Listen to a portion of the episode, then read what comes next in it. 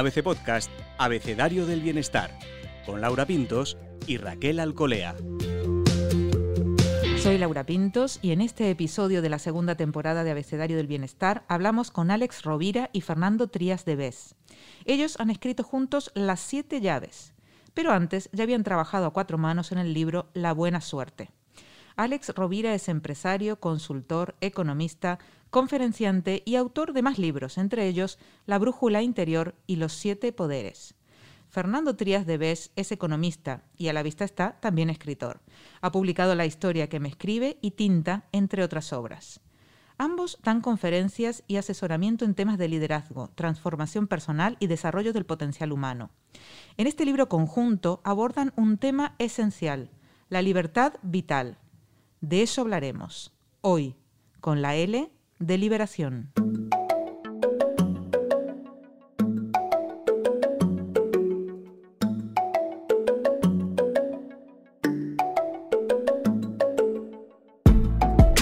Me acompaña como siempre Raquel Alcolea. Raquel, qué bonito es ver romperse algunas cadenas en nuestro interior, ¿verdad? Eso es, y qué bonita frase además, Laura. Suena tan bien como el efecto que produce, pero resulta bastante difícil, la verdad. Sin duda, es difícil. A ver si los dos expertos que nos visitan hoy nos ayudan a encontrar ese camino. Alex y Fernando, bienvenidos. Muchísimas gracias. Hola. Hola.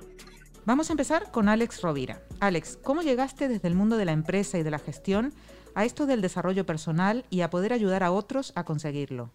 La cabra tira al monte y yo ya desde muy jovencito, muy jovencito, incluso siendo niño, ya tenía mucho interés por la filosofía y la psicología, hasta tal punto que mi padre era un gran lector, siempre tenía libros en casa, en la librería, en la, biblioteca, en su mesilla de noche, y yo iba y se los pedía para leerlos. Entonces, ya desde muy pequeño me, me, interesó mucho el sufrimiento humano. Es decir, cuando yo veía algún compañero en el colegio o alguien en la familia lo pasaba mal, lo pasaba muy mal, resonaba mucho con ese dolor.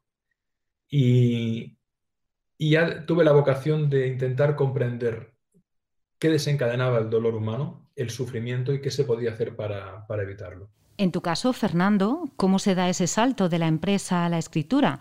O no sé si realmente hubo un salto y realmente siempre tuviste este escritor dentro. ¿Cómo fue? Eh, mira, la cabra tira al monte. Es, lo que, decía Alex, pero en este caso eh, mi cabra era otra, era la cabra del, caudal creativo. ¿No? Yo soy una persona que tiene, tiene un caudal creativo muy importante y, y muy frecuente. Eh, al mismo tiempo con una inquietud artística. Entonces, desde pequeño escribo, desde pequeño compongo música, toco varios instrumentos desde pequeño, em, desde siempre ya me puse a escribir ficción, poesía, eh, narrativa. Entonces, luego lo que pasa es que luego tengo tu formación universitaria, pues estudié en, ciencias empresariales, luego pues ya me, hago economista, pero esa parte, como decía Alex, que me gusta mucho la expresión, por eso la, he reiterado, eh, al final surgió y, yo creo que esto también, esto también es un mensaje para, los oyentes, ¿no? Al final lo que uno lleva dentro y está llamado a ser, eh, si le das el espacio, si le das la libertad, aquello emerge. Y yo creo que es interesante que Alex eh, y yo, los dos somos eh, licenciados en ciencias empresariales y Alex destina ya, yo creo que casi el 70-80% de su actividad a temas relacionados con, como, como lo ha explicado, con la, psicología, con el conductismo, con la filosofía, con el comportamiento humano, se gana la vida con esto. Y yo destino el 70-80% a, a la creatividad. Lo cual al final significa que, oye, que al final lo que uno tiene dentro sale. ¿eh? Y en este proceso de liberar eso que llevamos, eh, entendemos que nos estáis dando una herramienta con las siete llaves. ¿Es así, Alex? Ah, sí, Laura. Efectivamente, este libro pretende integrar un conjunto de herramientas, reflexiones, inspiraciones, historias que hemos ido recopilando a lo largo del tiempo y que parten de una pregunta. ¿Cuándo has llevado a cabo, cuándo has sido tú la causa de una transformación importante en tu vida? Y frente a esta pregunta que un día nos surgió a Fernando y a mí, la respuesta a la que llegamos los dos es que muchas veces cuando hemos llevado a cabo un cambio importante en nuestra vida ha sido cuando hemos tenido el coraje de decir que no. Que no a algo que nos hacía daño, que no a algo que nos limitaba, que no a algo que nos condicionaba. Y de ahí surgen las siete llaves, porque esos nos son siete cerrojos que se pueden agrupar, que hemos agrupado en siete universos, pero a cada cerrojo, que son falsas creencias, normas inmorales, etc., ahora eh, entiendo que iremos hablando de ello, le corresponde una llave. La llave del pensamiento, la llave del juicio, del disfrute, del ser. Y, y todo nace de esa pregunta. Y luego a partir de esa pregunta, ¿cómo podemos abrir el regalo juntos con las lectoras y lectores? qué herramientas podemos dar que a nosotros nos han sido extraordinariamente útiles para que cualquier persona que quiera vivir en un proceso de libertad creativa, de libertad expresiva, de libertad de realización, de libertad de goce, pueda conquistar. Has mencionado la palabra mágica, creencia. ¿Cuánto nos pesa lo que creemos, no? ¿Qué es realmente una creencia? Bueno, una creencia es una idea a la cual le das valor de verdad.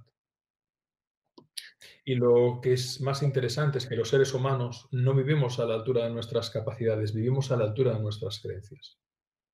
Una creencia puede hundir o, impulsar una capacidad. Por lo tanto, cuando una persona es capaz de replantear sus creencias, es capaz de cambiar su realidad. Porque las creencias básicamente afectan a tres ámbitos, lo que yo creo de mí, es decir, condiciona mi autoestima, mi autoimagen, mi autoconcepto, mi autoeficacia, lo que yo creo del otro, es decir, condiciona mis, proyecciones, mis prejuicios eh, y lo que yo creo sobre la vida, es decir, condiciona mi dialéctica con la realidad. Por lo tanto, lo que crees tiende a ser lo que creas. Pero si eso que crees condiciona procesos y resultados autodestructivos y a veces se producen, hasta que no cambies tus creencias, no cambiarás tus creaciones, no cambiarás tu realidad. Fernando, todo el mundo tiene algo que liberar, no sé, un talento, unas capacidades, una energía creativa, porque hay gente que dice que no sabe realmente qué es lo que quiere o no saben qué es bueno. Todo el mundo tiene competencias y capacidades, todo el mundo. Eh, la naturaleza humana, eh, en condiciones normales e incluso en condiciones de discapacitación, tiene una serie de cualidades y todas tienen un lugar y también todas tienen un momento.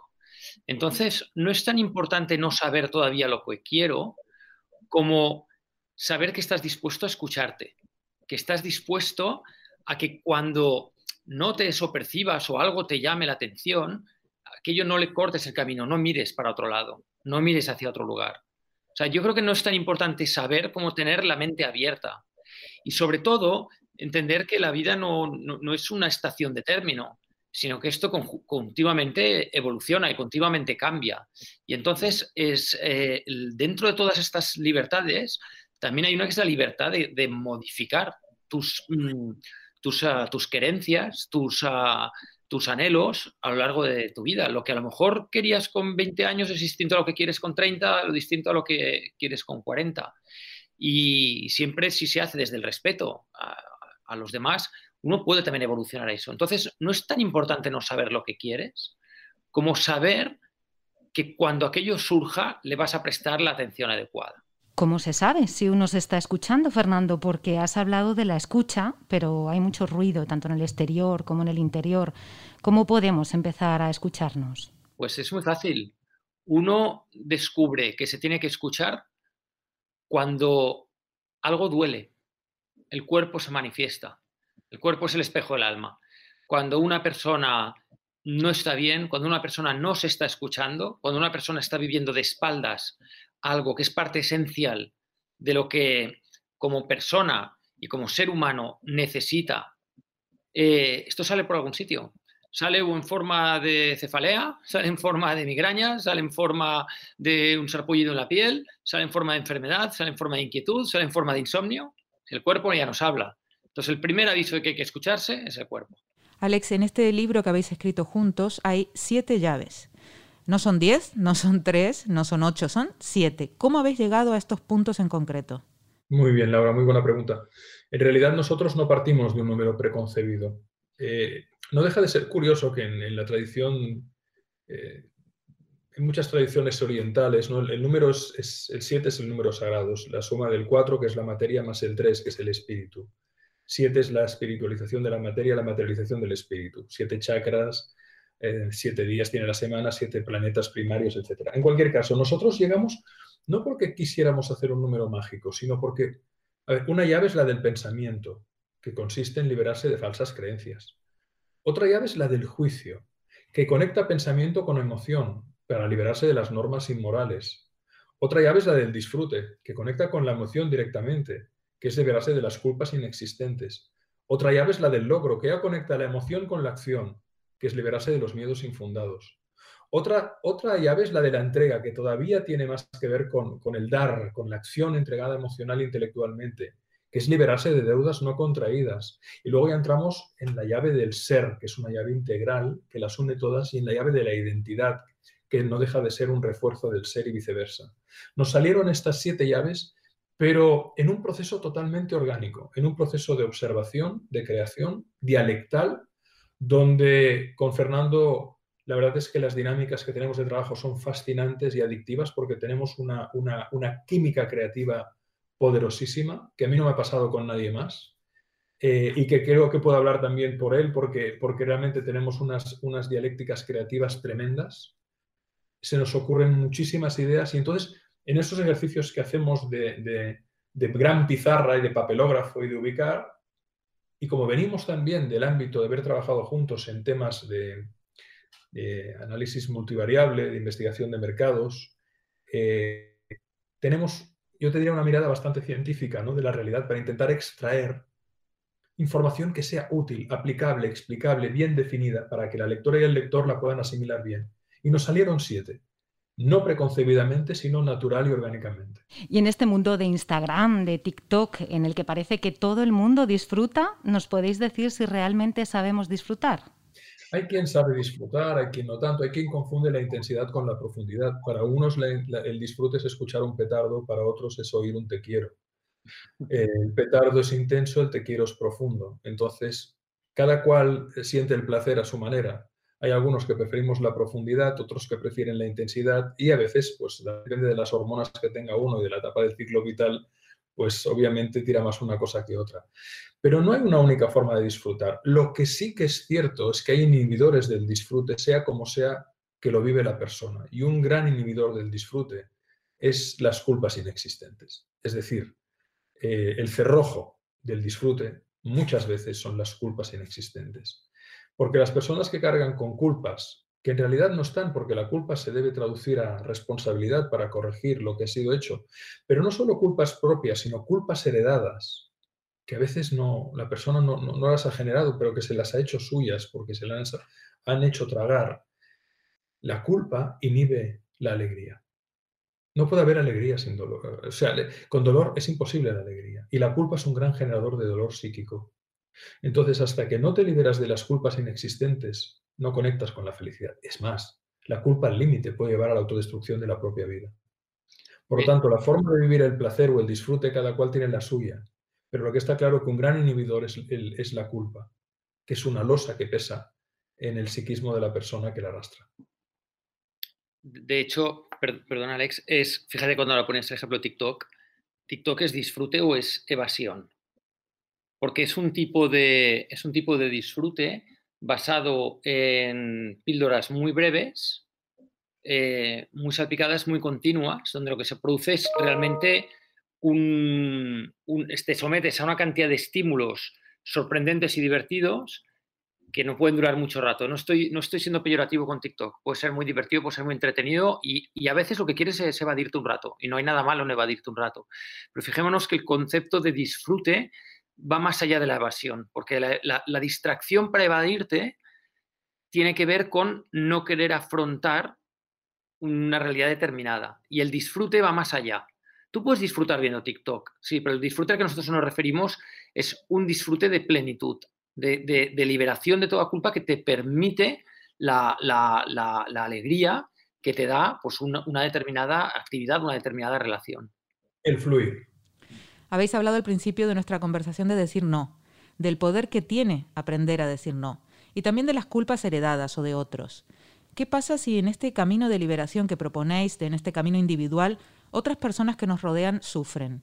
¿Cómo sobrellevamos eso que puede afectar a los que están a nuestro alrededor? Esto lo abordamos muy a fondo en el libro, porque precisamente muchas veces cuando te liberas con cada una de esas llaves, los demás te pueden decir egoísta. Pero ese egoísmo, liberarse de algo que te hace mal, pero que no hace mal al otro, a veces el dolor del otro nace por su propia frustración. ¿Qué es la envidia sino el reconocimiento de la propia frustración al observar la realización del otro? Por lo tanto, uno tiene que calibrar si realmente liberarse de eso está causando un mal objetivo en el otro o ese mal no es objetivo, es porque el otro se siente mal porque a ti te ve bien. Entonces eso se llama envidia. Y eso te permite dirimir la salud o la toxicidad de las relaciones que tienes. En la medida en que tú vives y dejas vivir, en que tú procuras comprender o no estorbar y no estorbar y haces tu camino de realización, si otro se molesta de tu libertad, es que en realidad no te ama. Es que en realidad te quiere esclavo suyo o dependiente suyo. Claro, es que Laura, si alguien te dice estoy sufriendo porque no me ayudas, es que implícitamente lo no te está pidiendo ayuda, te está manipulando emocionalmente. Es que me hace sufrir que no me ayudes. Oye, perdona, la ayuda es voluntaria. Si tú condicionas, estás poniendo por delante y diciéndome que mi, incapacidad o mi no voluntad de no prestarte esta ayuda hasta este ámbito o llego hasta este punto te hace sufrir, lo que estás haciendo es coartar totalmente mi libertad de ayudarte. Precisamente esto lo abordamos muy bien en la, en la llave de la entrega. La entrega es voluntaria, la entrega es libre, no puede ser condicionada y menos a un sentimiento negativo. Esa persona no te quiere de verdad. No te puede querer de verdad. Por mucho que lo esté pasando mal con algo. Incluso esa entrega voluntaria forma parte del equilibrio tan difícil entre quererse, ocuparse de uno, cuidar a los demás, ser generoso.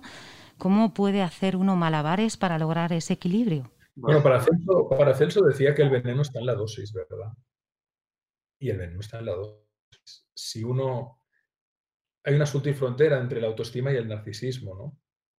Una cosa es quererse y otra es ponerse ser el ombligo de todo y, ser un agujero negro necesitado de reconocimiento. Y al revés, también de cara al otro. Hay personas que se olvidan de sí mismas porque se ponen de felpudos de los demás y su sentido de identidad fenece hasta que les puede llevar una somatización grave y les puede costar la vida. ¿Cuántas personas se sacrifican pero no es un sacrificio que realmente ayude al otro, sino que se condenan a sí mismos sin aportarle un valor de realización al otro. Entonces, la vida es una cuestión de equilibrios, es un equilibrio entre el dar y el recibir, es un equilibrio entre el amarte y el amar. Y es saber encontrar ese punto en el filo de la navaja en el que puedes avanzar sin, sin hacerte daño. Y eso es un arte que se aprende viviendo, pero sobre todo la herramienta fundamental para conquistar esa libertad es la reflexión y la búsqueda sincera de la verdad, el pensamiento crítico. Estar bien informado, reflexionar bien, dialogar bien y sobre todo cuestionarte bien cuando sea necesario y pedir el acompañamiento cuando sea necesario para poderte quitar cadenas que en realidad no son reales, son ficticias, porque gran parte del sufrimiento humano no viene por condiciones objetivas, sino por narraciones subjetivas que nos hacemos y por prejuicios que sostenemos sobre nosotros y sobre los demás que no acabamos de poner sobre la mesa. De hecho, Raquel, las sobredosis en las relaciones son fruto de simbiosis. Es decir, cuando, una, cuando hay una relación que te, que te mm, inunda tanto que no te permite tener tiempo para ti o para otros seres queridos, significa que esa persona, con esa persona se, se está estableciendo una simbiosis. Porque las relaciones sin simbiosis siempre mm, dan tiempo para todo, porque no hay dependencia.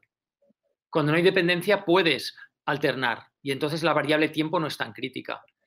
Cuando una persona dice no tengo tiempo para mí, para el otro, para mi pareja, para los hijos, tal, etcétera, es porque alguna de estas relaciones eh, eh, tiene alguna componente eh, tóxica, sabiendo de antemano que evidentemente la vida es complicada, porque el tiempo es limitado y queremos llegar a muchas cosas. Pero eso es otro asunto, eso es la, la forma de vivir que es, que es muy trepidante pero no tiene nada que ver. Esa falta de tiempo diaria, que un poquito te gustaría tener tiempo más para todo el mundo, que no decir yo no puedo sobrellevar las relaciones con todo el mundo. Ahí hay otro tipo de problema. Hablando del pepito grillo, de la voz interior, que muchas veces nos juega en contra, ¿cómo nos liberamos de ella? Esto lo, lo, definió, lo describió muy bien Eric Berne, a quien citamos en el libro en más de una ocasión, que fue el creador del análisis transaccional, que decía que cada uno de nosotros tenemos tres estados del yo, ¿verdad? Lo que hemos aprendido de nuestras figuras parentales, al que le, llamó el estado de lío padre, pero ahí está mamá, papá, no, es una cuestión de género, ahí están todas nuestras figuras parentales. Luego está el adulto, que es la capacidad que tenemos de darnos cuenta, de constatar simplemente. Y luego está el niño, que es la ilusión, el deseo, la pulsión. Normalmente la voz que nos machaca nace del padre interior introyectado. Nace de aquello que hemos mamado en la infancia, y que hablamos en el libro en el capítulo de los mandatos, no seas tú mismo, no lo hagas, no lo logres, o de las atribuciones. no eres capaz, perdón, eh, tienes que ser así, tienes que ser así, serás como tu tío, serás como tu abuelo, tienes que ser abogado. Esos mandatos no corresponden a un adulto, corresponden a una programación. Y como muy bien decía Fernando, para tomar conciencia de dónde surge eso, puedes sentir un dolor físico o puedes sentir un dolor emocional, puedes sentir un dolor moral o puedes sentir un dolor mental en, forma de esa letanía que no para de generarse. ¿Cómo nos podemos liberar de eso? Porque en realidad hoy se habla mucho del mindfulness y el mindfulness te dice que tú logras la paz desde una mente serena. Pero para tener una mente serena hay que tener una emoción serena. Una emoción alterada te genera miles de pensamientos al día, millones de pensamientos al año. Por lo tanto, la clave es liberar la emoción, reconocer la emoción. ¿Por qué me estoy automachacando constantemente? Y si no puedo salir de ese bucle conmigo mismo, pide la ayuda de alguien que te haga despejo que te confronte, que te acompañe amablemente, sin juzgarte, simplemente observando, porque lo que observas tiende a desvanecerse. Mientras que si te automachacas todavía más, esa voz sigue incrementándose. Esa voz interior genera muchos condicionamientos, refuerza los miedos infundados, refuerza culpas inexistentes, refuerza atribuciones y refuerza mandatos de los que hablamos en detalle del libro, que son las grandes mordazas, ¿verdad? ¿Quieres salir de eso? La clave, la clave. ¿Queréis saber la clave para cambiar la vida? Se llama coraje. Que no es ausencia de miedo. Es conciencia de que hay algo por lo cual vale la pena arriesgarse. No hay coraje sin sentido. Tú estás mal, interna o externamente. No hay solución. No vendrá nadie a ayudarte. No, esperes a la lotería. Porque si estás mal, la lotería seguirá aumentándose mal. Ten el coraje de cuestionarte qué es lo que tienes que cambiar. Acepta lo que no hay que cambiar y desde luego tenla, o sea, primero coraje, segundo aceptación y tercero determinación y ponte a trabajar. Hay una frase que nos ha impactado y que tiene que ver con que el secreto no es ser libre, sino no ser esclavo. ¿Cómo nos podemos liberar de eso que nos está esclavizando? Yo creo que lo identificas eh, dándote cuenta que estás haciendo cosas que no quieres hacer. Hay, hay un momento del libro que hablamos de, de que una, persona está en conflicto consigo misma cuando hay una de estas tres cosas que no están alineadas. Lo que piensas, lo que dices y lo que haces. Si tú piensas una cosa y dices otra, conflicto interior. Si tú piensas una cosa, dices una, lo mismo, pero haces lo contrario, de nuevo. Entonces, la, incoherencia interna es la que produce el, aviso, el, el conflicto, ¿no? Estoy haciendo o diciendo cosas que no son las que quiero hacer. Y es ahí donde realmente eh, entras en las esclavitudes. Y por tanto, la, libertad, eh, eh, bajo nuestro punto de vista, no es una, una cosa que adquieres, ya tengo la libertad. Es la capacidad del ser humano de haberse desprendido del máximo de limitaciones. Y entonces potencias tu libertad máxima, porque la libertad, la libertad máxima, como Alex explicaba, el, el, veneno está en la dosis, podría ser libertinaje. Y por lo tanto, la libertad es comprender muy bien cómo yo sigo en mi propio centro de mí mismo, los demás en su propio centro, existen puentes, existen vínculos, pero al mismo tiempo cada uno dentro de su coherencia. Y eso es posible. Y eso es la relación adulta.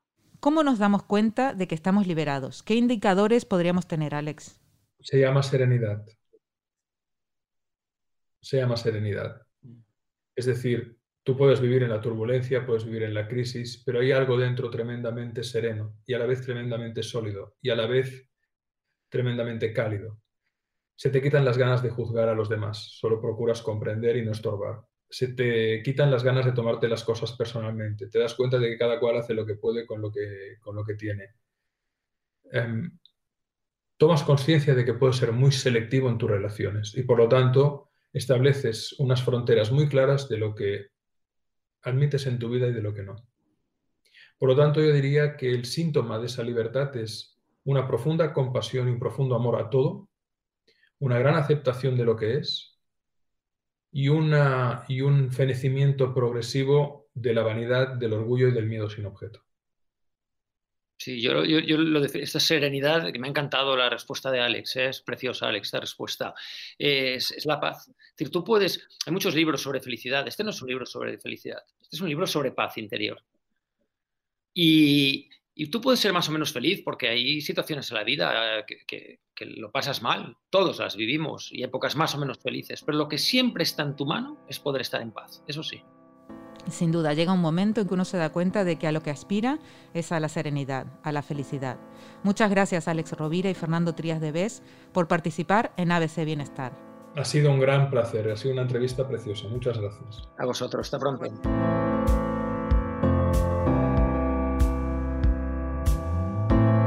Raquel, de todo esto que nos han contado, ¿con qué te quedas? Me quedo con muchas cosas, pero sobre todo con cuatro palabras, con coraje, serenidad, reflexión y escucha. Y eso es lo que intentaremos hacer en el camino hacia la liberación. A mí igualmente estas palabras me han encantado, coraje y serenidad. Qué bonitas y qué bonita combinación. También me ha gustado lo del poder del no y cómo hay que aprender a, decir que no. Y los cambios que se producen además cuando somos capaces de decirlo. Hasta la próxima, bienestarios. Puedes escuchar todos los episodios del Abecedario del Bienestar en abc.es, iBox, Wanda, Spotify, Apple Podcast y Google Podcast. Y no te olvides de seguirnos en las redes sociales. ABC-Bienestar.